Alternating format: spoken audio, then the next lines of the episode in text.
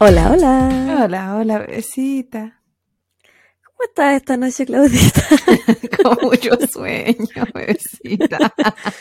Ay, lo siento por haberte hecho esperar. Esta vez soy yo la que llega tarde. Sí, eso pensaba. Una vez que me toque, pues, tengo que hacerlo. ¿Alguna vez que te toque esperar, Eh, weona? Aparte, de- de aparte lo- del amor de mi vida todo, todo este tiempo, 32 años. Aparte. No, pero dentro de nuestra amistad siempre yo soy la que te espera. Mm, Que des el primer paso, guaguita. es muy cierto. Dame un ¿verdad? besito. Como ese meme que me mandaste el otro día. Ah, de las amigas cuando experimentan. Sí. Yo todavía te estoy esperando. Ah, Es que tú no tomas. Por eso no quería experimentar conmigo. Sí, me falta, me falta contenido. Y porque yo estoy casada, entonces. No Sí. se puede la infidelidad, no. La verdad. Muy cochino. ¿Tú- ¿Cómo está papi? Ay. ¿Papi chulo? Ah, está sleeping. Otra vez. raja, estábamos, eh, cuando estábamos esperando a la Javi, porque estábamos esperando a los dos, porque tú sabes cómo él ahora es el opinólogo, el ¿Por qué? esta wea. ¿Por qué estoy hablando calladita? No lo queréis despertar. Ah, no pensé que estaba hablando normal. Es que como tú estás hablando más calladita, ahora yo también quiero ser así. Ah, es que siento que es como más seductor. Sí, Ah. no, es que yo le quiero meter bulla a tu bebé. como si me fuera a escuchar.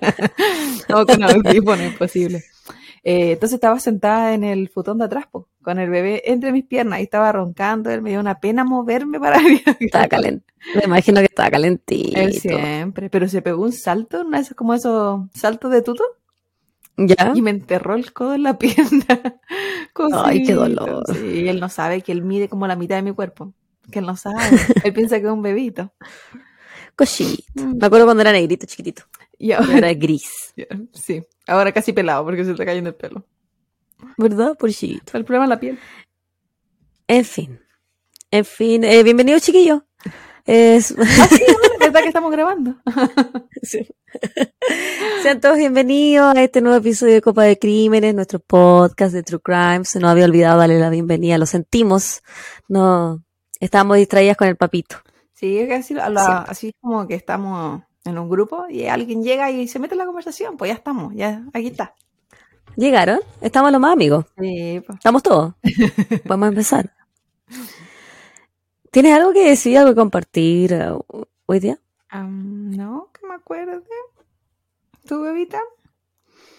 Tengo que servirme el trago. Él me lo servió. Cach- Ay, cacha que he estado viendo una paciente. La vi ayer y la vi hoy día. Y cuando vi su nombre en mi horario dije, esta vieja culia, yo la conozco. Había sido mi paciente hace ¿En el otro como hospital? cinco años en el otro La hospital. otra cárcel. Y weona, en esa, en esa cárcel, y había esta vieja, yo me acuerdo, y la voy a tratar de vieja porque es una concha de su madre. Es una de las peores pacientes que yo he tenido en mi vida. Weona, es una de las peores pacientes. Yo pensé, te juro que pensé que esta weona estaba muerta. Porque Mayor. no quería, porque no quería vivir, Bueno, que no la ha pasado, Javi. Era- que no ha pasado. pero ella no, sa- ella no hacía terapia, no quería salir de la cama, quería que los hijos la fueran a tirar así como a la calle. Ay, No, era un desastre la vieja mi mierda. mi. Y, y era. qué. Vaya a ser una vieja culiada, weona. Pero y sí, era tan hedionda, weona, era tan hedionda.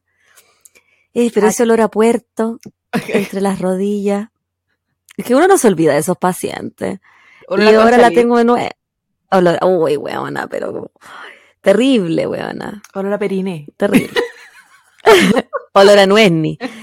Y ahora la vi de nuevo y eh, ahora participo un poquito más, pero sí, igual de culia. Al menos ahora se baña, la vieja mierda. Pero ya Pero mañana mira- no la tengo que ver, así que Mira estoy cómo la gente feliz. progresa. ¿Cómo no está orgullosa de ese paciente? Que ahora conoce lo que es la higiene. Lo mínimo que uno puede esperar de una persona, pues, weón. Pero te No, que aquí vi su no. nombre y me, Yo desde que llegué a este país Como siento que no es lo mínimo. me dio como PTSD la weá de verlo otra vez. Dije, ¿cuál es, ¿cuál es la probabilidad de que de todos los pacientes y de todos los terapeutas me toque a mí trabajar con esta vieja culia? Es el destino. Yo El destino me jugó una mala pasada. Yo insisto que algo, algo mal yo he hecho en mi vida, weona, que karma estoy pagando. Sí. Pero es- Pero eso no, es a veces- la anécdota A veces que no te quería que uno contar. hizo en esta vida. Yo creo que venimos pagando de vidas pasadas. Estoy segura que yo tuve que haber sido, no sé, alguna wea. No sé qué. Algo fui. Ases- asesina, en serie. Sí. Sí. Y hoy vamos a hablar de ti. Contemos el caso. No. ¿Tienes algún Por saludito? guaguita? supuesto, bebezuela. Esta vez que yo creo que partas tú, porque siempre parto yo y me pongo nerviosa. No sé cómo qué decir, aparte de hola, hola. Y todavía no me dices que estás bebiendo. ¿Y tú me dijiste? No, pues yo dije que iba a preparar, pero. Ah, perdóname. Eh, yo estoy consumiendo, ya tomé igual un sorbito, tengo sed, el banana cream que he estado tomando en noches anteriores. No, la chiquilla que de colitis. Sí. Busca la explosión. Busco un poco de diarrea para no ir a trabajar mañana. yo estoy tomando un fan shop. Mm, qué rico. Sí, porque Estuve a punto de servirme un porque no. Estuve a punto de servirme un buena, porque no podía abrir la, la botella de banana cream. Sufrí casi. Me corto la mano. Me ha pasado, no puedo abrir nada. Es verdad esa vez que no podía abrir la botella de, de cerveza. Era, Ah, verdad, acá la wea, la taparrosca, weón. Humillándome en pantalla. En mi mente decía, ¿dónde está mi papá? Mi papá me soluciona todo problema. Ya, pues manda tu saludo. Mi primer saludo va para un conocido de la casa que nos comentó hace unas semanitas ya. Ya. En el capítulo de El asesino de Yosemite. Yosemite. El Nicolás Martínez. Nos pone qué historia más triste y qué extraño. Te mato, te violo, te amo. Porque te acordás que hablábamos de que Mm. él había dicho que la Que le amaba. había dicho que la amaba. Weón. Eh, Bueno, después del tema pone, y te corto el cuello. Este tipo era bien extraño. No sé si serán los abusos que tuvo en su infancia, pero este tipo tenía doble personalidad. Y por algo era exhibicionista. Sí, porque andaba mostrando la pilila al amigo. po. Sí, pues, a la amiga de la hermana, Sí. chica. Este tipo sabía muy bien cómo funciona el mundo policiaco y criminología. Una mente criminal ideal, pone. Sí, Eh, la razón. saludos, chicas. Acuérdate que él veía el, el canal Discovery, Sí, pues estaba tomando nota. estaba tomando apuntes. como nosotras. Sí. En Chile, como dato, yo conozco un crimen de un autista que cometió un crimen y no fue penalizado. Claro, porque hay excepciones, al menos en Chile, no sé, en todos los países, que tienen que ver con la salud mental. Y si hay, no sé, en el caso de los autistas, específicamente no. Pero hay como excepciones que te pueden librar de ciertas penas, po. Porque se supone que las penas tienen que ver con intencionalidad, con maldad, con otras cosas también, po no solo con el crimen en sí. Porque en ese caso, por ejemplo, gente que atropella y mata, todas estarían presos. Y sabemos que no es cierto. Y no solo por los casos famosos, sino que por casos que nosotros conocemos bien cercanos, que Sí, jamás, personal. personales, que jamás pagaron. Nadie. Y es porque no, hubo como intencionalidad y la wea. Sí, pues, es verdad. Así que sí, pues estamos muy de acuerdo contigo, Nicolás, en que el cabro era bien extraño. Bien extraño el Sí. Carrie. Y cuático el amigo. Ta- Que cuático también que fuera tan diferente al otro, al hermano. Otra vez una niña me comentó, no me acuerdo cuál de todas las amigas, pero porque que ya no tengo memoria en este momento, que, que conmigo había aprendido lo de cuático. Como yo juro que las palabras, todo el mundo entiende mis palabras, pues bueno, no, no era así, porque claro, el cuático quizás la gente en Chile, más encima de nuestra generación, porque probablemente los... Ya no se use. No, sí, por la generación de tu hermano. No creo que digan cuático, ni bacán, ni caleta, ni todas esas guas que digo yo. Demasiado retro, weona. Es tan tierna. Sí. Es tan noventera. La. Qué risa. El siguiente saludo es para eh, otro amigo también de la casa, Juan Perdomo, que nos escribió, bueno, nos comentó en varios episodios, pero hay uno que, el del bonus, de QA, y pone, chicas, tenía un episodio pendiente, me he reído mucho y ahora las siento más amigas y más cercanas. Ay, qué tierna. Ay, qué buena onda. Claudia, lo del Diego hay que entregarlo a algún sicario. No queríamos recordar las frases que comenté en el Q&A. Es verdad. Yo dije, ¿qué Diego, weón? Mi amiga. Ya me acordé. Sí, pues, Ya me acordé que de tú lo lo que te conocí decían. con otra o sea, con otra y aparte estábamos hablando de cómo se refería a, mi, a mis labios. Sí. Menores y mayores. Ese Javi lamenta este, ese bajón tan grande, pero por otra parte, qué maravilla que de esa oscuridad naciera este gran proyecto. Porque cuando tú contaste que por qué iniciamos el podcast. Ah, ya. No se me imaginé que era por eso. Sí. Porque es una eterna oscuridad. Juan no sabe que aún seguimos en la penumbra. Podemos ver un poco La más. penumbra, Pero seguimos en la la penumbra. palabra. Es verdad. Y pone cuánto ayudan, cuánto dan. Muchísimas gracias, se las quiere. Muchas gracias, Juan. Gracias, Siempre Juan. Él es tan tierno siempre. Siempre, siempre. Siempre mandando la, la buena energía. Sí, y aparte apoyándonos con la campaña de Juntos por Nachito, que sigue presente. Sí. No lo olviden. Sí, chiquillos, no se lo olviden juntos por Nachito en Instagram, porfa, seguir la campaña, difundir la información y si es que pueden donar eh, de, de suma urgencia. En estos momentos Nachito se encuentra eh, intubado eh, con ventilación mecánica invasiva. Así que si pueden ayudar sería maravilloso, se lo agradecemos eternamente. Mi primer saludo, guaguita, y hoy día voy a, voy a dola- solamente dos saludos porque estoy tacaña. Mi primer saludo es para Marcela Muñoz, que nos escribió sobre el capítulo del jueves pasado, el que hiciste tú, de. Irán. Y puso, me encantó el capítulo, con esos papás mejor vivir solito nomás. Ja, ja, ja. Sí, está acuático. Y después nos, nos contó que nos había escuchado entre pacientes y yo le pregunté qué era y dijo que era psicóloga clínica. Yo estoy impresionada que, que psicólogos y fonoaudiólogos nos escuchen porque, weón, nosotros hablamos pura, pura weá y nos damos así como la, nos damos de expertise No, y somos más, somos más ignorantes. Shanta, shanta. Ya. Yo recuerdo que desde siempre, que cercano a mí, me, me cargaba cuando me decían esa wea. Ah, preguntémosle a la Claudia, porque si no lo sabe, lo inventa. Mira, los sapos culiados. Nadie lo obliga a ir a preguntarme. si no lo sabe, lo impide. Nadie obligaba a nadie que me fueran a preguntar. Era porque siempre tenía la respuesta. Envidiosos. La gente siempre, Jealous, gente jealous, siempre jealous, envidiosa del talento de uno, de tener la respuesta ahí. Del bla bla. Sí. Ya dale nomás, dale nomás, dale Ay, nomás. sigo. Esto fue demasiado rápido, no estaba preparada.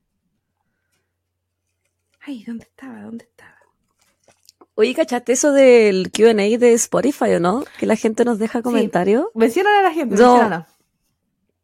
Chiquillos, cuando sale un capítulo por Spotify, eh, abajito, eh, hay un Q&A del mismo episodio que creo que la pregunta es eh, si les gustó el episodio y ustedes pueden comentar. Eh, nos ha costado un poquito encontrar dónde van sus respuestas para poder leerlas. Ah, pues ya y lo yo, encontré, yo creo... Pero no las tenemos en este momento. Ah, no, ¿Cómo pero no poder acá. leerlas?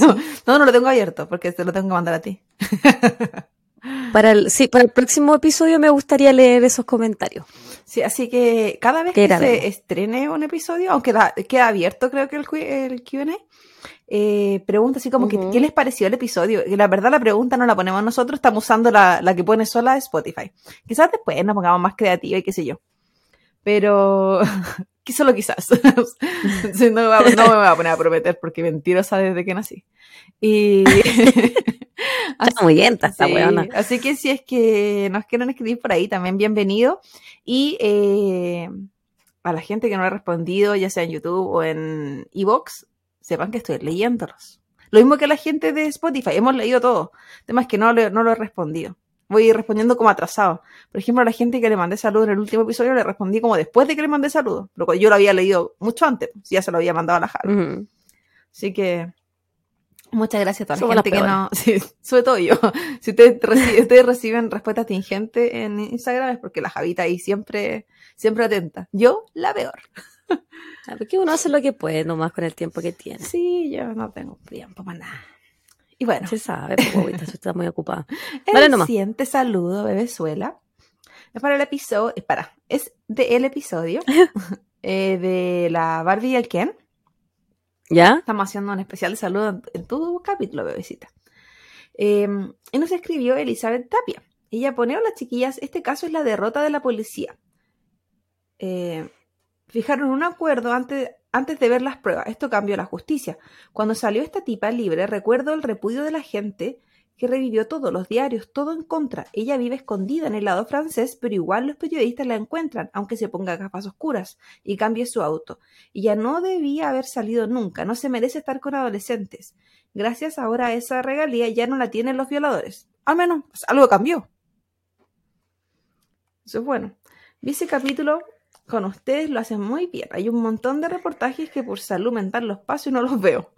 Eh, Lo, lo entendemos, lo, lo comprendemos completamente. Ella tiene que ser de Canadá. Ella es de Canadá, sí. Ella, Isabel Tapia nos había comentado antes y nos ¿Sí? había mandado saludos desde Canadá, sí. Está, estaba esperando que alguien de Canadá no. Sí. Yo sabía que algunas personas de Canadá no escuchaban. Estaba esperando que alguien respondiera imaginé- sobre ese caso. Yo imaginé que ella iba a comentar. Y ella aparte había propuesto capítulos de Canadá, nos había mandado. No recuerdo si específicamente Ah. ese, pero ella sí nos había mandado alguno. Y al final pone, disculpen chiquillas por lo largo, acá se los aseguro, tienen un, tienen, le tienen un odio a esta tipa. Y por supuesto mayor repudio a él. Y ojalá no salga nunca de la cárcel como el pedófilo que mató a Holly Jones. Y ahí te dio otro nuevo episodio. te dio... Yo creo que él nunca, nunca va, va a salir de la cárcel. Él definitivamente no. Y bueno, ella se merece todo el repudio que tiene. Bueno, ojalá nunca pueda eh, dormir tranquila esa mujer el resto de su vida. Sí, pues. Y por eso yo vuelvo a decir, uno para ser mamá o papá debería tomar un test psicológico, psiquiátrico, y no, no debería ser eh, eh, eh, libre albedrío la wea. Porque una responsabilidad más grande, imagínate, esa buena tiene tres hijos. Piensa que para nada en verdad tenéis test psicológico, porque eh, cualquier profesión que tengáis, la preparación que uno tiene, ya es como educación formal. ¿Dónde en verdad te miden? ninguno un test. ¿Dónde hay un test que te diga tú si puedes trabajar con pacientes? Tú si puedes trabajar con público. Tú si puedes trabajar con niños. Para los policías nomás. Eh, claro, no sé. Para Chile bueno, para trabajar con... En Chile no sé, me imagino que no, pues, los Mm. pacos, culiados. Pero, por ejemplo, para trabajar con niños, acá tú eh, te piden los antecedentes, pues, como que te tienen que asegurar que tú estés eh, libre de alguna tener contra menores. Eso no significa que seas inocente. No, pues tener antecedentes limpios. Eso no significa que no seas degenerado. Exactamente. No significa que no haya problemas mentales. Que no haya hecho nada o que no te hayan Sí. pillado en nada no significa que no haya alguna mierda en tu cabeza. O, y no solo de que les vayan a hacer algún daño de ese, de ese tipo, sino que, que estén preparados para el manejo, porque yo sé que te entregan herramientas cuando uno estudia y qué sé yo, pero no sé si a- por, por algo y tanto burnout. Es porque la- por más que te preparen teóricamente, la práctica es otra historia. Yo por eso odio mi pega. Yo dije, ¿y qué? Ya, ¿Me toca a mí? eh, ¿no dijiste que tenía ahí? Tengo mi, Te tengo digo- un último Ah, saludo. ¿tenía otro más? Uno más, po. Sí, po, el último. Yo di dos, tú último. uno. Ah, me falta uno a mí, po. Yo eran de dos y después tuyo. Pero yo partí, po. Dos, uno, dos, ¿Sí? Uno. Ah, dale nomás. No, yo pensé que había terminado. No, jamás. Esto jamás. Porque si bien poca gente nos ve en YouTube, harto nos escriben. Yo se lo agradezco, chiquillos, no importa. Somos pocos pero locos. En el mismo episodio nos escribió Santiago, que le habíamos mandado saludos hace un tiempito, no, no mucho, y pone ¡Ah! Estoy escuchando el podcast, muchas gracias por el saludo. Me leyeron la mente, hace varios días estaba pensando en cómo pedirles un saludo. Y él era una persona que constantemente nos comentaba siempre con corazones. Y yo esa vez le mandé un saludo y dije, no importa lo que nos quiso decir, eh, va el saludo porque Ah, si por lo estaba corazones. comentando siempre. Santiago Escobar. Y pone, desde que me mandaron un mensaje en Instagram no he podido dejar de escucharlas. El mejor podcast. Saludos desde Valdivia. Así que un abrazo gigante. Mira tú. Oye, harta gente Valdivia. Valdivia. Sí, el sur. Últimamente. Así que muchas gracias. Y sí, pues era- estábamos haciendo el puerta a puerta de Instagram. ¿Verdad? Puerta a puerta virtual. Puerta a puerta virtual. Estábamos haciendo el llamado, reclutando gente. Éramos misioneras del podcast. Cualquier momento volvemos, no sabemos. ¿Me toca a mí o no? Ahora sí, ahora sí, ahora Ahora sí. sí que sí, bebita. Ya. Mi saludo es para Mono en Instagram. Mono, tú sabes quién eres. Puso jujuju. Ya escuché casi todos los episodios, las sigo en Spotify y les di cinco estrellitas, no cuatro, porque no les sirven. Me encanta. Me encanta. Y después puso que por favor le mandáramos salud en el siguiente episodio. Llevaba tiempo buscando un podcast de True Crime que durara harto, porque todos los que he encontrado duraban como 30 minutos y no, po. A una le gusta el cotorreo. Felicidades, cada vez mejora más su podcast. Muchas gracias. Y que no nos digan Nos nada, puso porque- también que aún... a- aún se confundía de, ¿De quién quién eras quién? tú y quién soy yo. Y nosotros también nos confundimos. Sí, sobre, sobre todo que me encanta ponerle los nombres mal a todos. Pero esta voz de niña pequeña con problemas con, con pequeña. problemas en la laringe eh, de, de la Claudia y la voz de la mujer sensual que me acompaña que en este momento para el que no nos esté mirando en YouTube se está perdiendo el hombro más sensual que he visto en mi vida el hombro de Javita que está Estoy entregándolo chupado al hombrito, ¿no? Estoy chupado al hombrito de calentito. cuando uno está sola Es rico chuparse el hombrito. Hágalo, chiquillos. Coménteme, ¿se chuparon el hombrito? Oye, cacha, que encontré este chaleco, bueno, lo tengo del año la pichula. Sí, lo Ay, recuerdo. Me sen- me En la época, sí, pues época universitaria. Y todavía me queda bueno, mira. Casi es sensual. Chúpese el hombrito. Chúpese el hombrito. Vamos a hacer el nuevo Ah. Challenge. Eh, chúpense el hombrito. chúpate el hombrito. Si no, si, si no, no hay episodio. Ya. Hoy día, hoy día te traigo lista. un tema, guaguita. Te traigo un tema. Te traigo un tema y me voy a poner un poquito poeta al principio. ¿Ya? No, mentira. ¿Estás lista? Siempre, bebé. Estás como yo con las palabras inspiracionales al principio. sí, más o menos algo así. Es que me gusta cuando lo haces tú. Dale, entrégate. Ya. Corría el 21 de agosto de 1993 en Marietta, Georgia. La joven novia de 24 años caminaba hacia el altar mientras el novio, de 6 pies de altura, una sonrisa contagiosa y lentes de sol, la esperaba ansioso. La familia de Glenn Turner no estaba extasiada de sus nupcias. Sin embargo, habían decidido apoyar al joven policía y asistir a su matrimonio. Cual mal augurio, durante la ceremonia la pareja no pudo encender la vela de la unión, un ritual simbólico que significaría su vida juntos. Intentaron encender la vela, sin embargo, después de tres intentos fallidos, desistieron para continuar con la ceremonia. El hermano menor de Glenn, James, daría el discurso como Best Man. Siento que estoy más en un funeral que en un matrimonio, diría entre risas. No veo que esto funcione, pero les deseo lo mejor. Algunos asistentes lo encontraron gracioso, otros curioso. Sin embargo, Lynn Turner, la recién casada, no le agradó para nada este comentario de su nuevo cuñado. Hoy vamos a hablar de la denominada viuda negra, Lynn Turner. La viuda negra. Bueno, Pero tú te cachai si alguien dice esa weá en tu matrimonio. Aguanta piola. No sé por qué no Siento que es algo que yo diría si tú te casas con alguien que no me gusta. Todo, cualquiera. Qué cualquiera. Y la, di la verdad, lloraste de la emoción. Sí, no, yo feliz porque estoy enamorada. Lloré de tristeza y dije, ahora jamás nos vamos a poder casar. Este es el final de una espera que no logré completar. Nah, porque no quiero decirte nomás, weona. Ya. Nacida bajo el nombre de Julia Lynn Turner, nació el 16 de julio de 1968. Lynn fue adoptada cuando era una bebé por la familia Womack, quienes estaban encantados con la nueva miembro de la familia. Lynn era una niña consentida, a la cual le compraban juguetes y ropa cara. Pero cuando sus padres se separaron, cuando la pequeña tenía solo cinco años, su madre Helen obtuvo la custodia completa de la menor. Helen, al poco tiempo después, conoce a un hombre llamado D. L. Gregory y contrae matrimonio con él. Lynn no tenía una buena relación con su padrastro. De adolescente, Lynn tuvo problemas con las drogas e incluso fue a rehabilitación. Luego de enderezar su camino, Lynn decidió entrenar para el call center del 911, donde eventualmente obtuvo trabajo, aunque su sueño era ser policía. Bien especiales los sueños de ella, van Al- Jamás hubiese soñado con trabajar en el 911.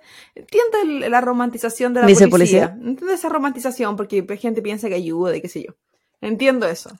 Pero bueno, Gente piensa que ayuda. Algunos sí El- ayudan, el- Claudia. No, no, pero me, me refiero la, la intención de, es como la gente piensa que va a ayudar cuando está educando, ¿cachai? Que quiere ser profe. O nosotras, que Ya. pensamos que vamos a ayudar a alguien porque vamos a rehabilitar. No sé, es lo que uno tiene en la Es que uno tiene ese complejo de. Sí, pues siempre querer ayudar. Ah, deberíamos ayudar nada, deberíamos haber elegido alguna carrera que nos diera dinero. Si la gente por algo lo decía cuando éramos chicas. Final lo íbamos a odiar igual. Es verdad, chiquillo. Si nos están escuchando y están estudiando algo de la salud, no lo hagan. No, háganlo. Apesta. Háganlo y cambien el sistema. Eso no se puede. Ya. A Lynn le atraían mucho los hombres con uniforme. De hecho, era conocida como una groupie. De adolescente solía acercarse a las patrullas de policía a hablar con los uniformados. Y luego de esto, más grande, frecuentaba bars donde iban policías. Ella iba hasta estos bares en búsqueda de una pareja. Yo entiendo a la que le gustan los marinos. O sea, los milicos acá, porque acá los buscan. Se supone que tiene que ver también con el seguro, porque los hueones se van a embarcar y no los veis como por un año, weón. Entonces, como que no tienen ni que lidiar con ellos. Pero. Y lo de los policías.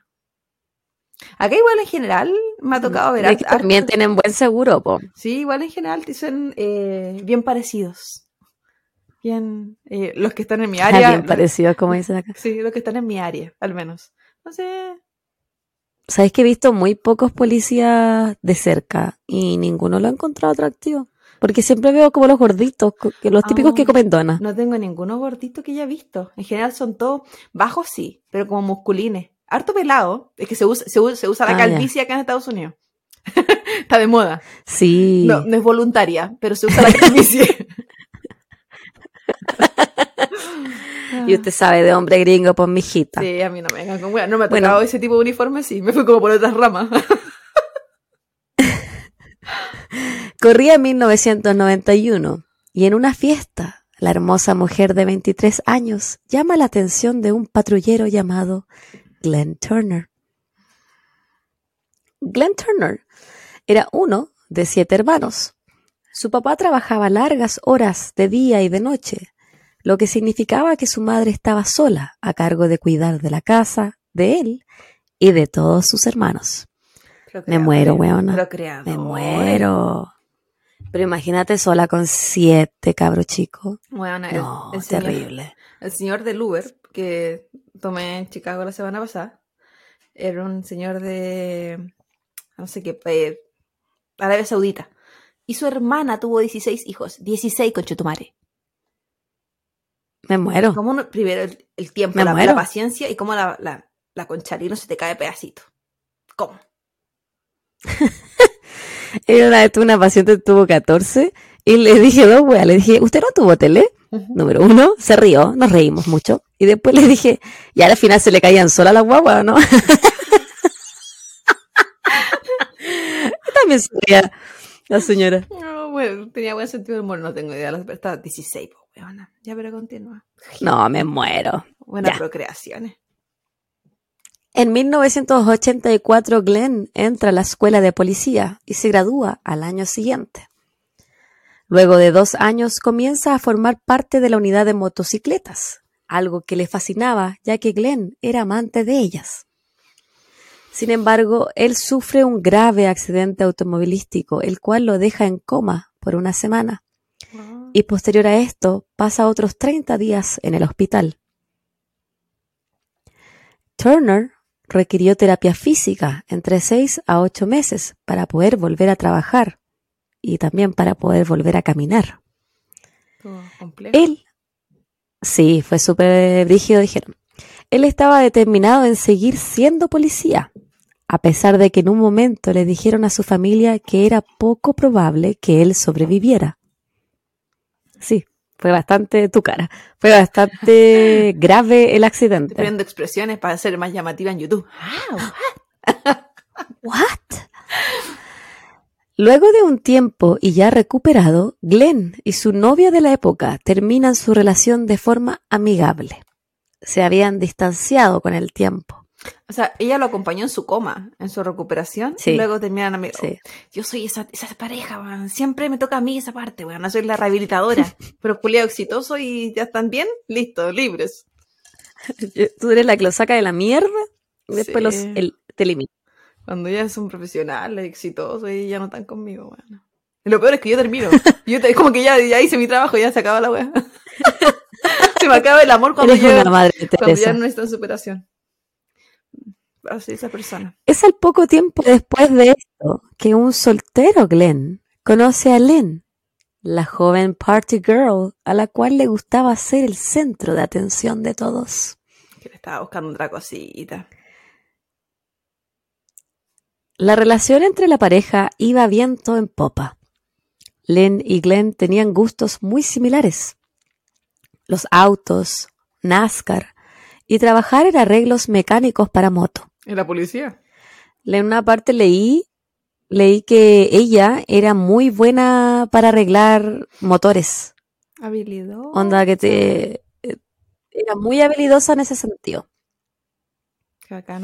Además de esto, desde un comienzo en la relación, a Lynn le gustaba regalonear a su nuevo galán con regalos costosos. Mm. Le compró llantas nuevas para su camioneta, una cámara fotográfica, lo invitaba a cenar, etcétera. Yo me voy a identificar con Una todas las Jaira de... cualquiera. Me voy a identificar con todas las de historia, ahora soy ella. La Claudia Negra me van a decir. Qué huevona. Y aunque Glenn no tuviera claro de dónde ella estaba sacando el dinero, porque ni él como policía ni ella como despachadora del 911 tenían sueldos que pudieran optar No. para todos estos lujos, tampoco nunca se lo cuestionó.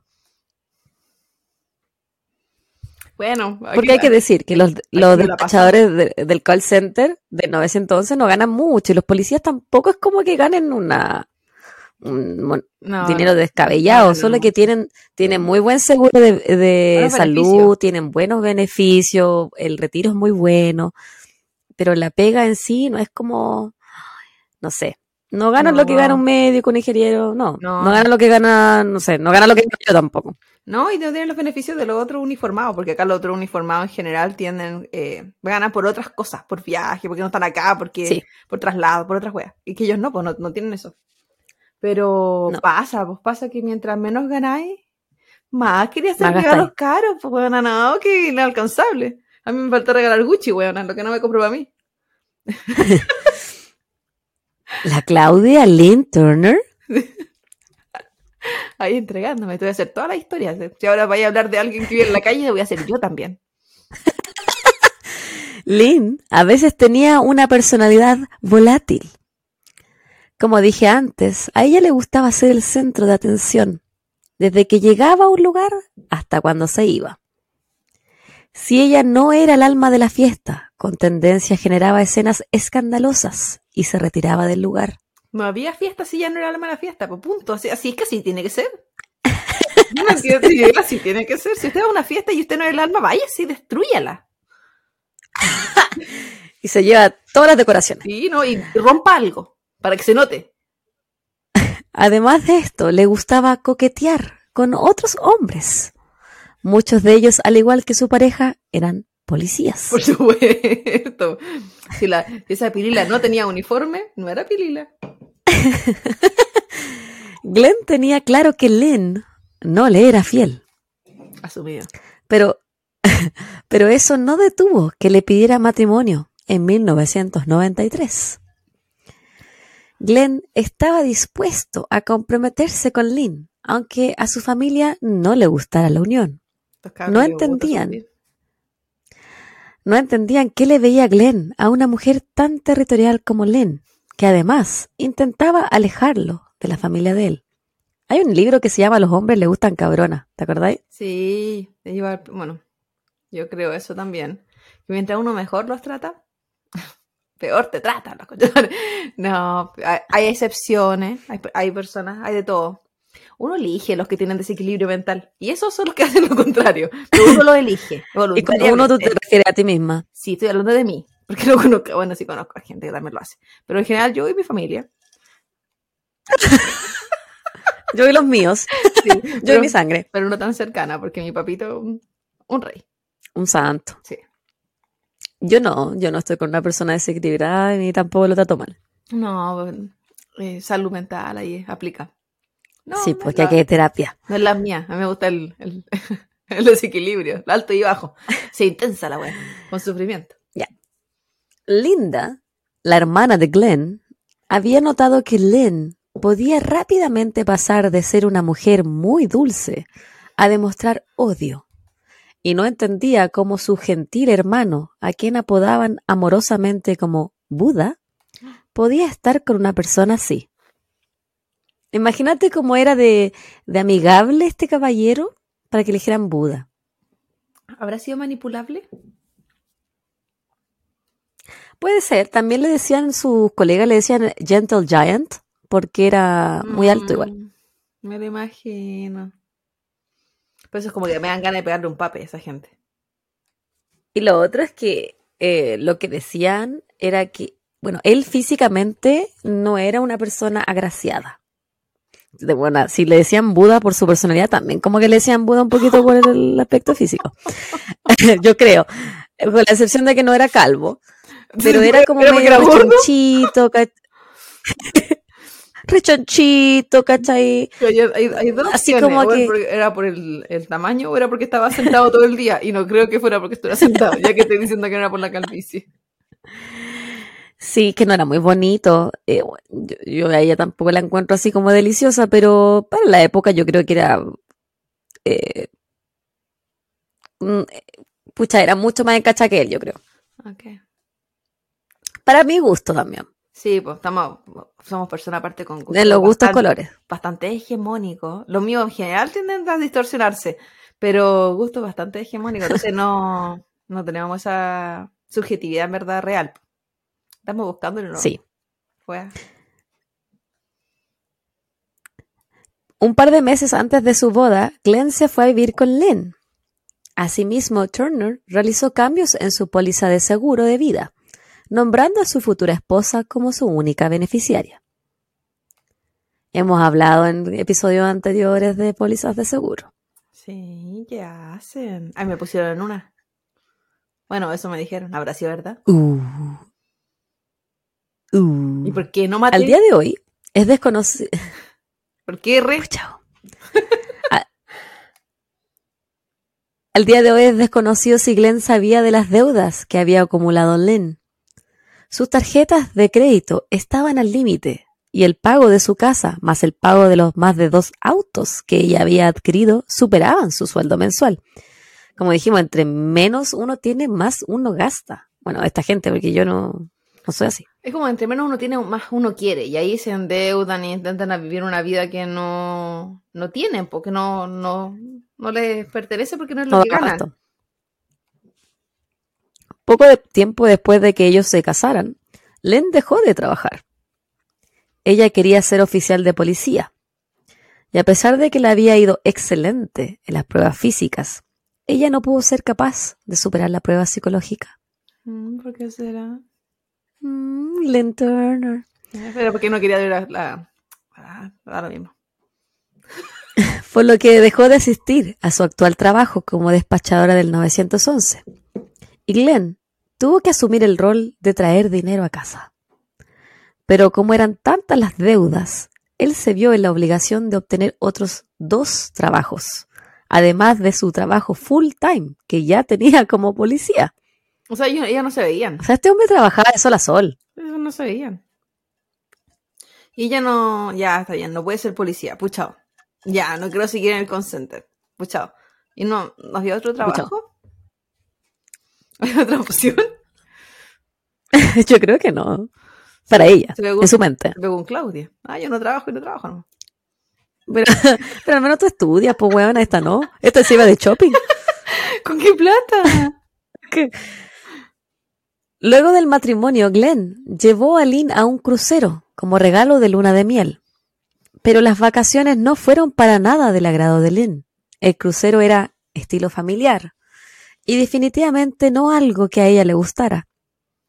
Asimismo, las deudas no pararon el consumismo de Lynn, que además de seguir gastando su dinero en cosas innecesarias, le seguía siendo infiel a Glenn.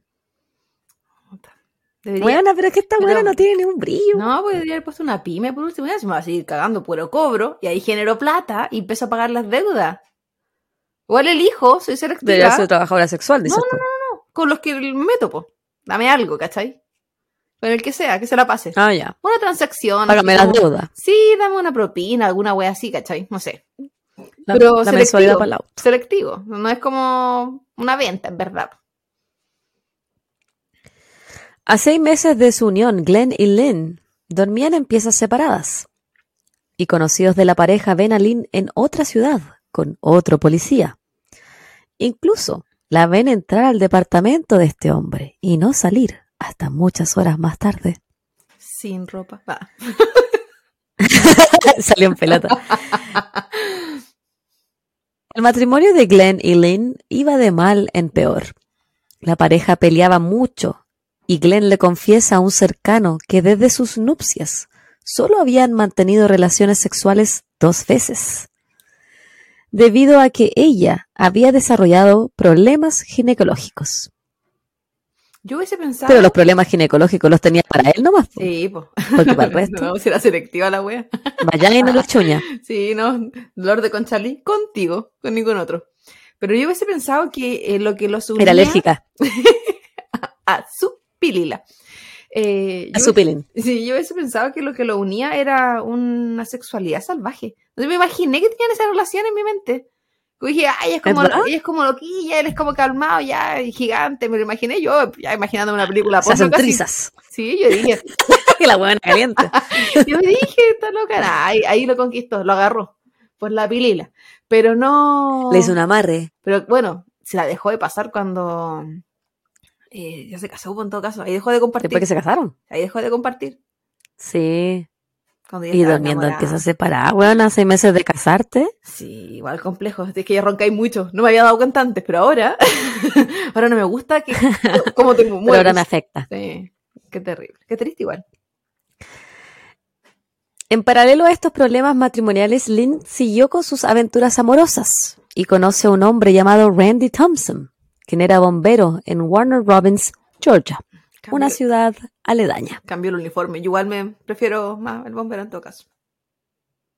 Y el estereotipo la wea. Aquí vamos a hablar nada del siglo XXI. No, hablemos de estereotipo. Yo prefiero un bombero. Bom- Como el reel que me mandaste hoy día de los bomberos haciendo calendario. Ah, pero ese era, Caliente, la No. Claudia, que sepan que la Claudia era degenerada. era un bombero, de- era un bombero, era un video de estos, yo creo que eran modelos, pero era como que haciendo el calendario típico de, de bomberos y mostraban que lo hacían con fuego real. ¿Y qué pasaba? Que los hueones se quemaban vivos. Entonces por eso lo mandé a la Javi y lo encontré muy, muy ridículo. ¿qué weá? Se quemaban vivos de los sensuales que eran. Claro, era por el fuego que salía de sus pelvises. Pelvises. Inventando palabras. En diciembre de 1995, el matrimonio estaba cada vez más cercano a su fin. Y en Navidad de ese año, en vez de pasar las fiestas con su esposo, Lynn decidió pasarla con Randy y la familia de él. O sea, la buena dejó al esposo botado en Navidad y se lo fue a pasar la Navidad con el amante. pues, hoy está superando todos los límites de ella misma. ¿Y por qué no se separa? Bueno, ¿qué, ¿por qué obtenía de él? Pues nada, ¿por qué no se separaba? Al parecer esta fue la gota que rebalsó el vaso. Glenn le hizo saber a su familia que iba a pedir el divorcio. Las deudas, infidelidades y la poca importancia que le daba Lynn a la relación habían cansado a Glenn. Uy, mamá que se dio cuenta. Ya no había, bueno, mal amigo, date cuenta. Mm. Ya no había vuelta atrás. Pero unos días antes de que Glenn se fuera de la casa que compartía con Lynn, él comenzó a sentirse mal. Estamos a 28 de febrero de 1996 y Glenn no va a trabajar. Dice que está enfermo. Pasan los días y la cosa parece que va empeorando. Durante tres días consecutivos, Glenn Turner no va al trabajo. A ninguno de los tres. Su supervisor, ninguno de los tres, weón. Su supervisor, que conoce lo trabajólico que él es, le dice que vaya al hospital. Este hombre era muy trabajólico. Aparte de tener esos, esas tres empleos simultáneos que tenía. Acuérdate que tuvo un accidente de auto y el weón motivadísimo se recuperó, volvió a caminar para volver a ser policía. O sea, no estamos hablando de una persona que se quede los laureles como yo, por ejemplo. Que si me duele la garganta, no, no puedo trabajar. Como yo. No, no, no, no, no, no. Pero eso no me ha tocado un accidente y no tengo que volver a caminar porque probablemente no volvería. Estúpida.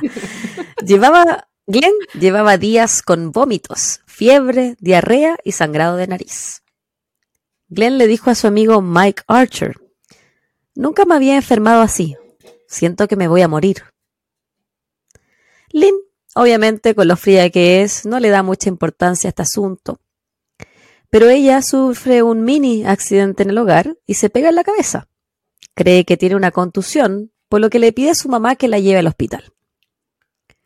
Cuando la mamá de Lynn llega a buscar a su hija, ve que su yerno está en muy malas condiciones por lo que decide llevar a ambos a la sala de emergencias. La mamá de Glenn tenía un viaje programado a Florida para visitar a su familia. Kathy Turner estaba preocupada por su hijo, pero él le dijo que no se preocupara tanto y que viajara tranquila. Una vez en el hospital, a Glenn lo tratan por deshidratación y le dan el ok para irse a su casa. En algunas partes leí que en el, hospital estaba bajo staff, por lo que ni siquiera le hicieron un test sanguíneo. Lo que me parece muy negligente y también me parece, no sé, bueno, no, lo creo mucho que ni siquiera te hagan un test sanguíneo. Me encantaría. Ni siquiera. No, sorprenderme, pero lo que es que hay hospitales y hospitales, estamos hablando igual otra época, no, bueno, no fue hace tanto, pero me encantaría decir no fue hace tanto porque teníamos siete años, pero igual fue hace harto. Qué huevona. Estamos en el 96 no tenía siete, Cinco. Ni yo tenía siete. Cinco. Yo tenía. No sé, weona, porque yo trabajo en un hospital que siempre está ahí, que nunca estás, en ningún hospital que yo haya conocido en mi vida están bien de staff. Ni en Chile ni acá. Por eso me parece tan extraño que ni siquiera le hayan tomado un test de sangre. Yo creo que esa weá era chamullo. Como fue la emergencia, quizá la rutina que había o el control o lo sé que había en esa época no incluía eso para ciertos casos. pues. No sé. La cosa es que se van para casa. Y al día siguiente, el 3 de marzo de 1996, Len dice que ella dejó a Glenn ahí en la casa y ella se fue a pasear y de shopping. Que era lo que ella sabía hacer. Cuando volvió a su casa cuatro horas más tarde, ella encuentra a su esposo muerto en la cama. Kathy Turner se entera de la muerte de su hijo cuando ella llega a Florida. La hermana de Glenn, al recibir el llamado, comienza a sospechar inmediatamente de Len por la muerte de su hermano. Lo mismo piensan sus amigos y colegas. Ella le tiene que haber hecho algo. Él nunca se enfermaba, dijeron. Sin embargo, el examinador médico determinó que Glenn había muerto por causas naturales. Tenía cardiomegalia, al igual que arritmias cardíacas. Eso sí, el reporte médico indicó que Glenn tenía una sustancia verde en su estómago. Kathy Turner, su madre, al consultar por esto, le dicen que es normal que todos, comillas, tenemos sustancias verdes en nuestro estómago. Ella pidió una nueva autopsia, pero al enterarse de que esta costaría diez mil dólares, desiste Simplemente los Turner no tenían el dinero para costearla. Qué caro, no sabía que era tan cara. ¿Aún es así? Buena. Ahora es más caro, pues si estamos hablando del 96. Qué caro, para pedir una autopsia pero, es un derecho. Pero es que él ya tuvo una autopsia. Ella quería que le hiciera una segunda autopsia. Y eso lo tienes que pagar tú. Porque hasta ese mm. momento esa muerte era una muerte por causas naturales. No había sospechas de, de terceros. ¿Me entendí? Mm, pero igual. Pero sí, son así de cara. Ahora debe ser, puta, ahora debe ser como 30 mil dólares la web. Qué caro. Claro, porque yo imagino que igual, así como cualquier otra web de salud, igual que una segunda opinión, po. Por supuesto. Sí, estamos diciendo que estaba pidiendo una tercera o una cuarta, que yo entendería, aunque también no, no, no considero tan loco. Pero Qué caro, weona. Y para la época tenía que haber sido terrible. ¿10 mil dólares en esa época? Sí. Durante el funeral de Glenn, su viuda llamó al seguro de vida para pedir el dinero. Durante su funeral, no, 150 y- necesitaban 153 mil dólares le correspondían a ella y solamente a ella. Además, se la vio coqueteando con otros hombres en el funeral y riendo. Puta, la weona no la sabía hacer, weón. con el cura que estaba bendiciendo. que le gustaba el uniforme. fallecido. Pero, weona, ¿por qué no te esperas? Sea un poquito menos obvia, Lynn Turner. No, y si hubiese estado ella un poco interesada en él, si estaba recibiendo esa cantidad de plata, podría haberle pasado 10 mil pesos, 10 mil pesos, 10 mil dólares a la, a la 10 mil mamá, a la suegra. Sí, Y es po. que ella lo hubiese interesado, pero no le interesaba.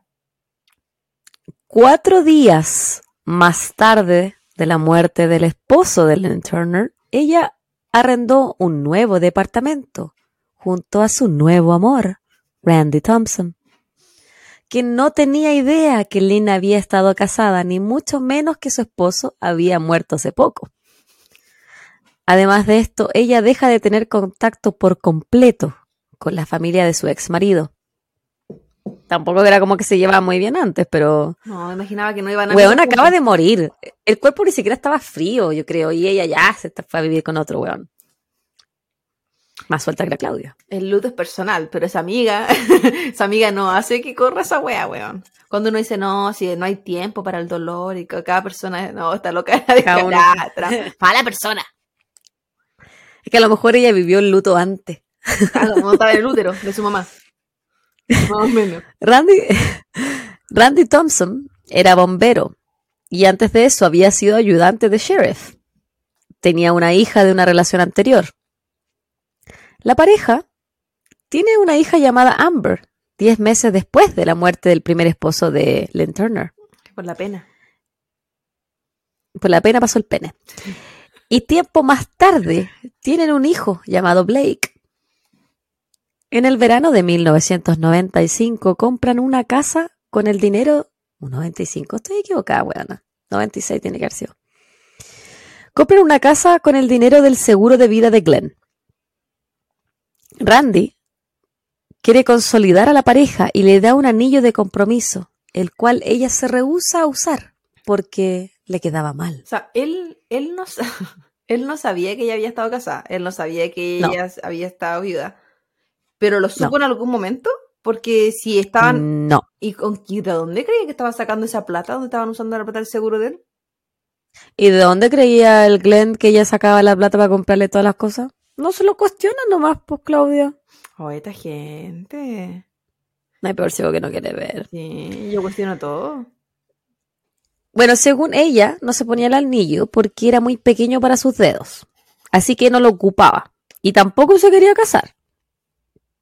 Algunos especulaban que ella quería permanecer legalmente viuda, porque de esa forma podía seguir cobrando la pensión de Glenn, que era aproximadamente 700 dólares mensuales.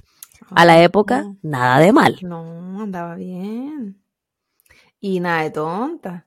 Sí, era, No, pues era- sí, weón. Oye, si esta buena no es tan tonta. Era el sueldo. Y que todavía tuviera la otra plata me sorprende. Yo hubiese pensado que se lo hubiese hecho mierda en una semana. No porque fuera En poca, el shopping. si- sino que porque era loca. De las mías. A pesar de que ella no se quiere casar con Randy, en 1997 ella sí le insiste que él saque una póliza de seguro de vida por 100 mil dólares y que la nombre a ella como única beneficiaria. y que se vaya a comprar el ataúd. Al año, y al año siguiente, esta póliza aumenta a 200 mil dólares. Bueno, a 200 mil dólares en el 97, bueno, en el 98 ya, eh, serán unos ¿El 400 doble? Yo creo el doble o más. Unos 500, quizá. Oiga, cuando que le subía la, la cantidad de plata, él tendría que haber aprovechado y ir a buscar al tiro los cojincitos que quería que estuvieran al lado de su cuerpo. Todo junto, weón. Weona, Yo, yo tengo un seguro de vida que es bastante, mm, bastante bueno y en caso de que yo fallezca, por si acaso. ¿Me investigáis la muerte, weón? Sí, pero ponme ahí, sí, po. si no gano nada, no te da chucha. ¿Con qué querés que investigue? No. plata que no tengo, weón. No. Te puedo llorar harto si querís, pero si querís que te investigue, dame algo. Ese mismo año, las cosas comienzan a empeorar en la pareja. Ella lo acusa de violencia física y que le había pegado con el puño en la cara. Es por esto que él debe pagar una multa y es sentenciado a 10 meses en libertad condicional. ¿Y habrá sido verdad? No lo sé, no encontré pruebas de que sí haya sido verdad, pero a menos que ella se haya pegado así como ella misma, un puñetazo en la cara o contra la pared, porque tiene que haber tenido heridas físicas para que lo sentenciaran a, él a libertad condicional. Puede ser. Randy había sufrido mucho cuando su primer matrimonio terminó en divorcio. Y en esa época él consumió mucho alcohol. Cuando la relación con Lynn parece que terminara de la misma manera que su relación anterior, él comienza a beber más y más. E incluso se intenta suicidar dos veces con pastillas. ¿por qué nadie piensa en los niños, weón? Se ponen a procrear, ¿para qué? Sus familiares sus familiares dijeron que él solo lo hizo con la intención de llamar la atención de Len, no que realmente quería terminar con su vida. Obviamente, si tú empiezas a analizar que él utilizó alcohol antes, que estaba utilizando alcohol ahora, que se intentó suicidar, él claramente tenía problemas depresivos, de poca estabilidad emocional. Sí, pues tenía sus talones de Aquiles. Habían cosas que le afectaban, como las rupturas y todo eso. pues. No estaba preparado. Bueno, ¿quién está preparado para esa wea? Y claro, probablemente como venía de lo anterior, peor iba, le iba a afectar esta. pues. Pero nuevamente, tiene a hijos. Bueno, igual se puede agarrar Sí, pues él tenía, él tenía tres hijos. Sí, pues. una del matrimonio anterior y los otros dos con, con Len. En 1999, él se va de la casa por su propia sanidad mental y arrenda su propio departamento. Decide terminar la relación, pero al mismo tiempo tiene la esperanza de que las cosas se puedan arreglar por el bien de los hijos de la pareja. Mm. Estamos en enero del 2001. Específicamente, el 19 de enero. Se supone que esa noche Randy iba a salir con un amigo, pero le cancela la salida porque se va a juntar con Len. Se supone que van a ir a cenar y luego él va a ir a la casa de ella. Esa noche él se enferma del estómago y comienza a vomitar de forma violenta, por lo que tiene que ser hospitalizado durante dos días. Le dan el alta el 21 de enero y Len se ofrece a cuidarlo. Le da su comida, le prepara sopa, gelatina y lo cuida para que se mejore. Sin embargo, el 22 de enero del 2001, Randy es encontrado muerto en su casa.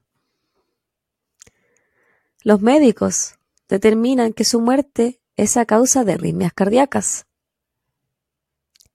Durante el funeral de Randy, Lynn llamó al seguro de vida de, de él para poder cobrar la póliza, los 200 mil dólares que ella heredaría. Pero cuando llama le dicen que él llevaba nueve meses sin pagar el seguro, por lo que su póliza había expirado y ella no obtendría ni siquiera un centavo.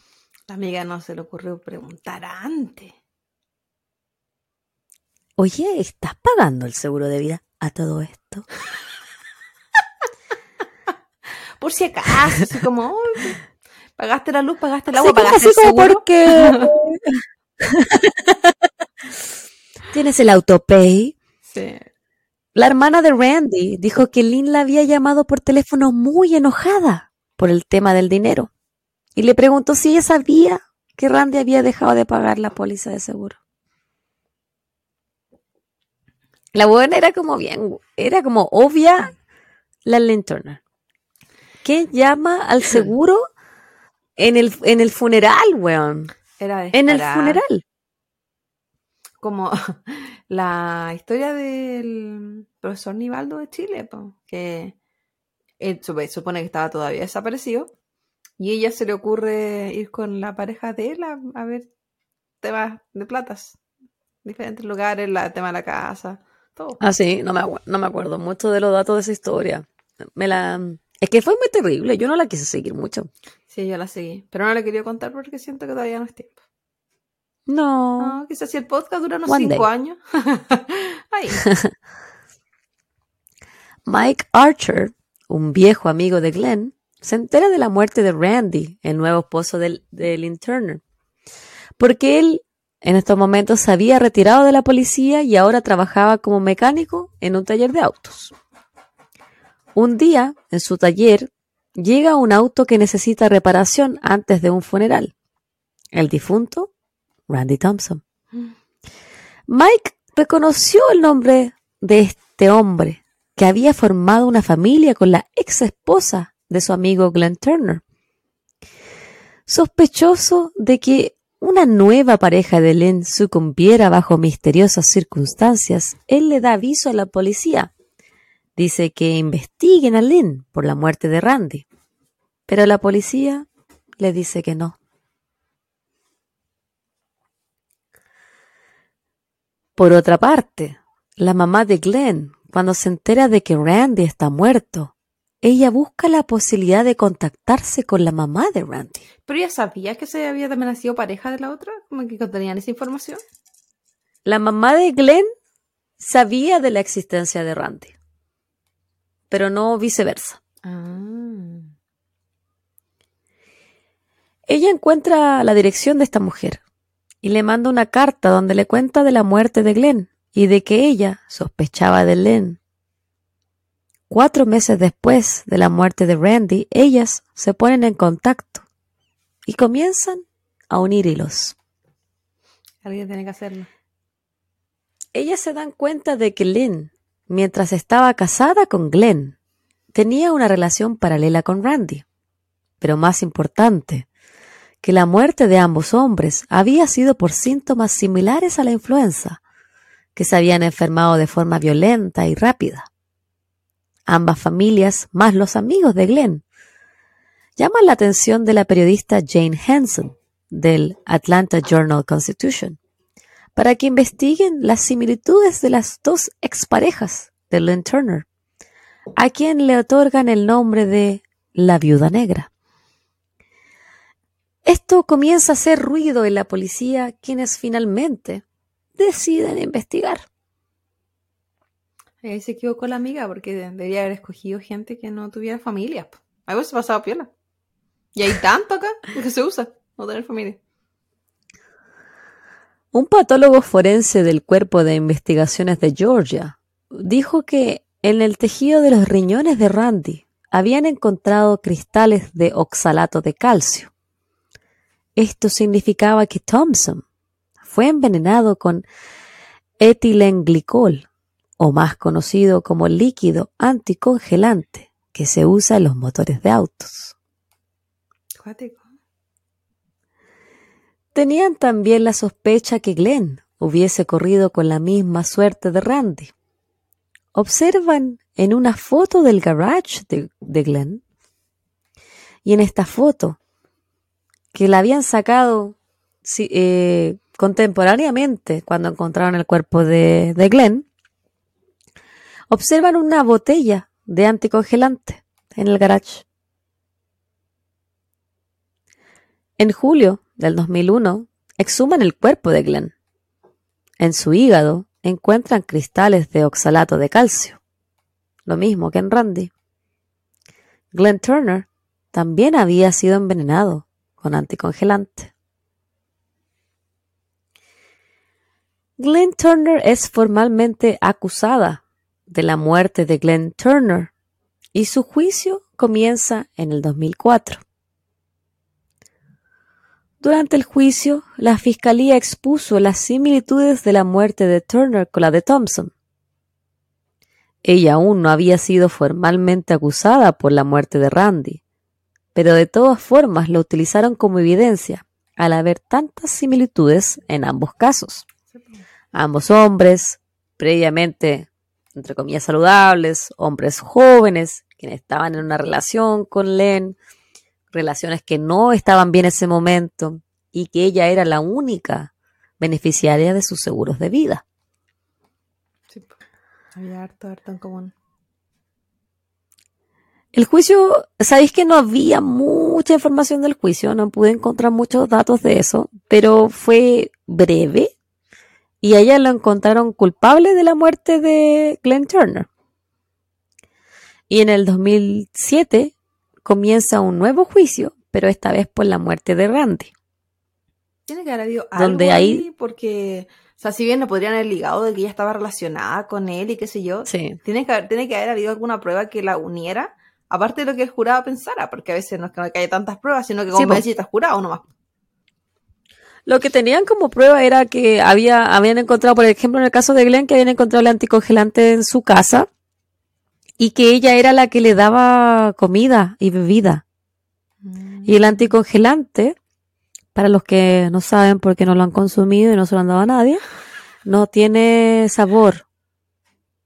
Nunca lo he probado. Entonces, si tú, tú lo mezclas, bueno, anda, ahora bajas y lo vas a probar. Cuando limpie el auto, lo voy a lamer.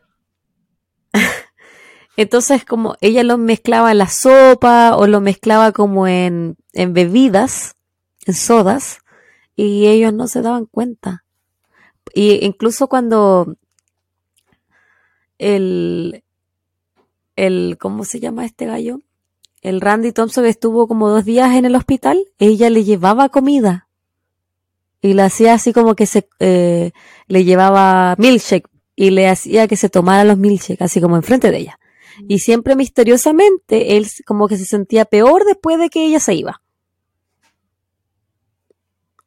Se, como te dije, no había muchas eh, cosas que yo encontré del juicio, era como bien escueto todas las cosas que yo leí, como que al final todo iban como al grano, ya, y la encontraron culpable. Y después empezó el otro juicio, y la encontraron culpable.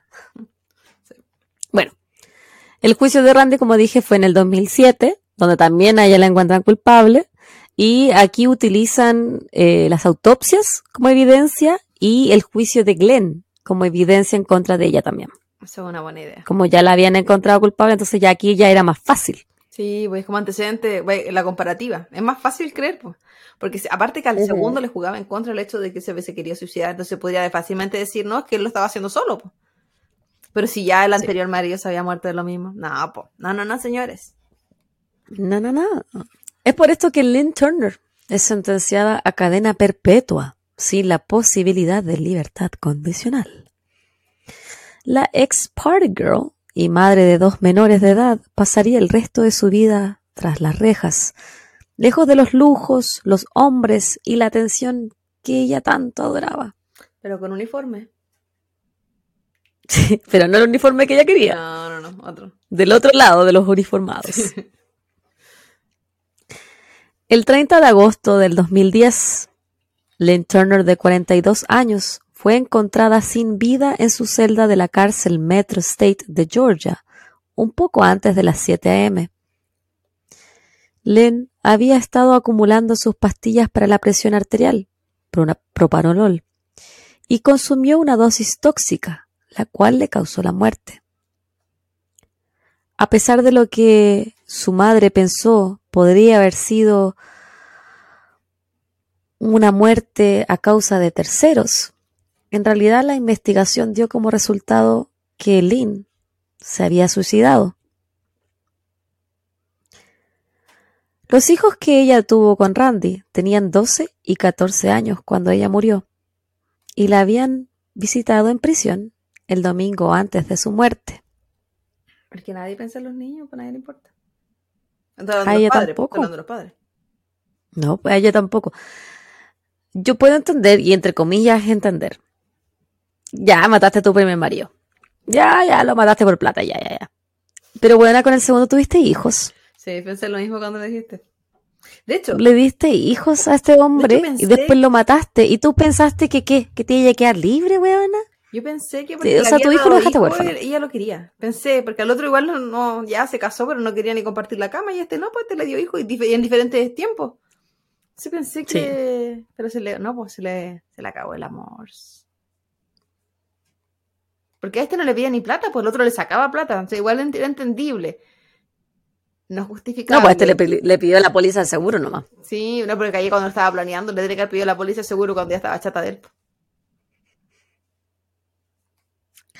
Bueno, y este fue el caso de la Lynn Turner. Te voy a decir mi referencia, después lo podemos analizar si tú quieres. Eh, escuché el podcast True Crime Brewery, bastante interesante si ustedes lo quieren escuchar, pero está en inglés, sí que les, les tinca. Eh, Wikipedia, la página de Lynn Turner. Murderpedia, también la página de Lynn Turner. Un artículo de CBS.com de Euresio Martínez de agosto del 2010. Un artículo de CNN.com de septiembre del 2010.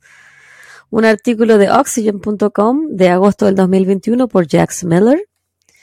The Atlanta Journal Constitution de agosto del 2010 por Dan Rayleigh y Marcus K. Garner. NBC News, eh, un artículo de julio del 2006 de Dennis Murphy y Reader's Digest Alana Nash en mayo del 2016. Punto final. Ese es como más reciente. Sí, el del 2016 es el más reciente. Como te dije, no, no había mucha información. El, el juicio fue como muy escueta la parte del juicio. Lo que más le daban énfasis era como los conocía, que ella haya sido infiel Sí, tantas veces con el Glenn, que se pasó por... La, bueno, no le importa. A esa bueno, ella no le importó nada. Porque al Es su primer marido. eh, fíjate que siempre cuando, y obviamente, tiene que ver un poco con la sociedad y todo, pues como la mujer infiel, entonces tiene que basarse en eso como toda la noticia, pues. En, Es como más juicy. Sí, pues, más que lo que, por ejemplo, dudo que hayan mencionado mucho a los hijos, na- nunca mencionaste, por ejemplo, y que yo sé que no lo mencionaste porque probablemente no estaba afuera, eh, cómo era como mamá, eh, su vida como mamá, que No, nada de eso. y estuvo hartos años con ellos, po. Puede haber sido como la mierda y puede haber sido ¿cachai? una suma, pero da lo mismo, porque ya estábamos hablando de ella como mujer infiel. La mujer Ah. infiel, la gastadora. Sí, pues sí, que eso es lo, lo que querían marcar acá, po. Entonces, que si La viuda negra. Sí, pues si bien era mentirosa y todo, tenía que haber tenido alguna weadita, ¿cómo se llama? Además de ser inteligente, tampoco nunca A le... su favor. Porque para tanta manipulación, algo inteligente tenía que haber tenido, no solo fiestera, po. Yo lo que eh, no entendí bien era, ya si bien ella no se llevaba bien con su padrastro, pero en ninguna parte leí que ella tenía una infancia traumatizante, ¿cachai? Que ella ha tenido poco apoyo familiar, que ella ha sido carenciada de alguna manera. Porque muchas veces cuando mencionan esa información, sobre todo estamos hablando esta- esto del caso de 2010, así que las noticias están basadas como en un tiempo hace más atrás, ¿cachai? Eh, hablar de eso era como victimizarlas, en vez de darle un contexto. Entonces daban poca información de la infancia. Fíjate, en general cuando hablamos de casos de hombres eh, de época antigua, siempre viene con la- mucho contexto igual. Siempre con harto contexto familiar y harto, bueno, yo rebusco también harto eso, yo sé que tú también, pero a veces es súper difícil encontrarlo, a veces es difícil encontrar hasta las edades de los papás, ¿cachai? Que debería ser algo como Sí. importante, porque es súper diferente. A veces incluso el nombre. Sí, es súper a veces difícil. Entonces tiene que ver mucho con el contexto en el que le estén dando en el momento. Eh, eh, vivimos aún en una sociedad súper machista, entonces, ¿qué va a ser lo más importante de este caso? Que se los cagaba, porque se los cagaba, lo engañaba, lo utilizaba y quería su plata. Y hay, hay harta Y por eso le pusieron también la viuda negra, Sí, pues, ¿cachai? tiene que ver como con eso. igual. Más sensacionalista. Sí, pero esta gente que se mata cuando está en la cárcel no dice, ya, pero no pagaste. va". Mueren en la suya, siento yo eso, mueren en la suya. Yo creo, si yo me tuviese que poner en su lugar, yo quizá haría lo mismo, Ana. Quizá igual me mataría en la cárcel. Si es que me condenan a, a cadena perpetua, Yo creo que depende de la, la vida que tengas en la cárcel, porque uno ha visto que hay gente que hace vida en la cárcel. Y convierte lo que, la situación en la que está viviendo como parte de... No espera salir, la vive. Sí. Sí, pero como no era la vida que ella quería, porque ella quería una vida súper distinta, po. Sí, Harto lujo, conocer uniformado, No, y fuera, seguros. fuera de eso, de ella podría conocer uniformado también, si no había ningún problema con eso. Y se sabe que pasan cosas. Pero. Sí. Sí, pues sí pasan. Pero lo que no tenía era la libertad, pues. Esa es la wea, en verdad, lo que más se aprecia. Si esa es la en verdad, es tu gran castigo, tú pierdes tu libertad. Y aquí no, eh, igual es como diferente que en Chile. Eh, no es que la- no, tenga, tengan libertad, pero el uso de los teléfonos es diferente, el en la, misma ropa. Aquí no tienen la libertad de ponerse su ropa. Tú no eliges cómo te vistes. Mm. Uniforme. Tú no, acá, acá no tienen acceso a maquillaje. No, tampoco pueden cocinar. Las comidas están, o sea, cocina un cierto grupo de, de reos, Sí, po. pero No tienes, no tienes es- elegir. no tenéis libertad de nada en realidad. po. No, po, De- Es muy diferente al sistema carcelario. eh, Sí. y- Igual que te quita otras libertades, que de repente uno piensa, ah, si las cárceles donde nosotros vivimos son terribles, donde nosotros ven- venim- venimos. Porque tienen eh, so- se pueden, no sé tú. de los países, pues, weón. de, son con sobrepoblación, tienen eh, mayor acceso a crear armas, hacinamiento, tienen otras características, la verdad. Pero acá, como los institucionalizan de manera súper diferente, tienen acceso a. Tienen.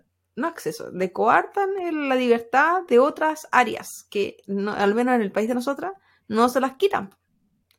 Y no sé qué es mejor y qué es peor, la verdad. A ver, bueno, el tema de los celulares, claro, porque en Chile te siguen estafando desde adentro. Pero, pero fuera de eso, el hecho de la libertad de la ropa, de, en el caso del maquillaje, acá, pues, así como dato muy ble, acá te eh, quitan hasta la libertad de, de menstruación, pues bueno, porque te pasan tres toallitas para todo el periodo y haz lo que tengas que hacer con eso. Y uno como mujer Ok. sabe que el flujo es variable, no existen pastillas premenstruales y todo eso, y cualquier cosa que tú quieras comprar dentro de la cárcel eh, tiene un sobreprecio pero gigante. Entonces uno dice, sí, son delincuentes y qué sé yo. Sí, pero estamos hablando de útiles de aseo, estamos hablando de... Eh, weas uno como mujer, bueno, una toallita no se la niega a nadie. Es como... A las violadoras, sí. No, bueno. Yo se las negaría. Sí, pero es que no. No, yo si, sí. si está- ya, ya no tienen libertad, ya no van a hacer, hacer lo que tienen que hacer, ya toda la wea, listo. Eso tiene que hacer la justicia. Pero ¿de qué te sirve a ti que ganas tú con verla eh, sufriendo? No eso? sé, bueno, de inhumano nomás que soy. Eh, no mal, igual un poco. Pero entiendo, o sea, en- no, Sí, no Ah, sirve. no entiendo el sistema, entiendo lo que tú dices, porque estás buscando un castigo extra, porque, por- porque merecen lo peor de lo peor, Sí, po. porque hicieron lo peor de lo peor. Entiendo, peor entiendo ese punto. Pero, si te das cuenta, son weas que sufren la- las mujeres, po. No lo sufre el hombre en las cárceles, si el hombre no tiene esas necesidades, po. No, po. porque el No. hombre no tiene menstruación, Estás loca. entre otras cosas. Ojalá la tuvieran. que sufran, que sufran. Que, todos, que todos fueran seres Bueno. menstruantes. Ese ha sido el capítulo de hoy. Una mujer asesina, la viuda negra, como le llamaron, la Len Turner. Es- esperamos que les haya gustado esta nueva forma de asesinar con anticongelante de motores de auto. Interesante. Porque es algo que no hemos visto antes. No, y el, el- Y fíjate tú que no es la primera. ¿No? No, hay, hay otra también. Ah. Por ahí la tengo anotada, quizá, como dijiste tú, en unos cinco años más. Ah. Eh, No, a mí me sorprendió el componente que pero- dijiste porque el oxalato de calcio es algo que nosotros producimos, pues, nuestro cuerpo humano lo produce. De hecho, cuando tenemos eh, cálculos renales, ese es el componente. Esos cristales aparecen en la orina cuando uno tiene cálculos. Entonces fue como, mira tú. Y Claudita sabe de eso porque está estudiando en la universidad. Porque tuve pruebas de eso hace poquito. y también tuve, y tuve pruebas de los anticongelantes el semestre pasado. y vimos todo lo, lo de los carburos. Pero Qué erudita. sí, porque yo aquí le pongo contenido a la voz. ¿Usted cree que solo para hablar de, de la toxicidad de mis relaciones amorosas? No, no, no, señores. No, ¿usted cree que estoy aquí porque tengo un bebito que duerme todo el rato al lado mío? No, no, no, señores. Tengo que elegir su cabeza. ¿Dónde está su cabeza? Ah, no se. Cosito, guaguito. Bueno, como dije anteriormente, esperamos que les haya gustado, esperamos que estén súper bien, que sea un gran, pero gran inicio de su semana, si es que nos están escuchando un día lunes, y si nos están escuchando cualquier otro día, noche, tarde, lo que sea, que sea bonito, pero que la estén pasando súper bien, cuídense mucho. ¿Algo más que agregar, guaguita? Síganos en Spotify, síganos en Instagram, síganos en YouTube. Eh, denos cinco estrellas, cuatro no nos sirven. Eh, sigan la campaña de Juntos por Nachito. Eh, coméntenos, ya sea en YouTube, en Instagram, en Spotify ahora que vamos a empezar a pegar con eso. A pegar. Vamos a empezar a leerlo. a pegar, weón, no es que hemos pegado nada en los mocos. Digo, Así que ya saben. Sí, sí, sí. Un abrazo gigante y muchas gracias a los que nos siguen acompañando. Cuídense mucho. Chao, chao. Bye, bye.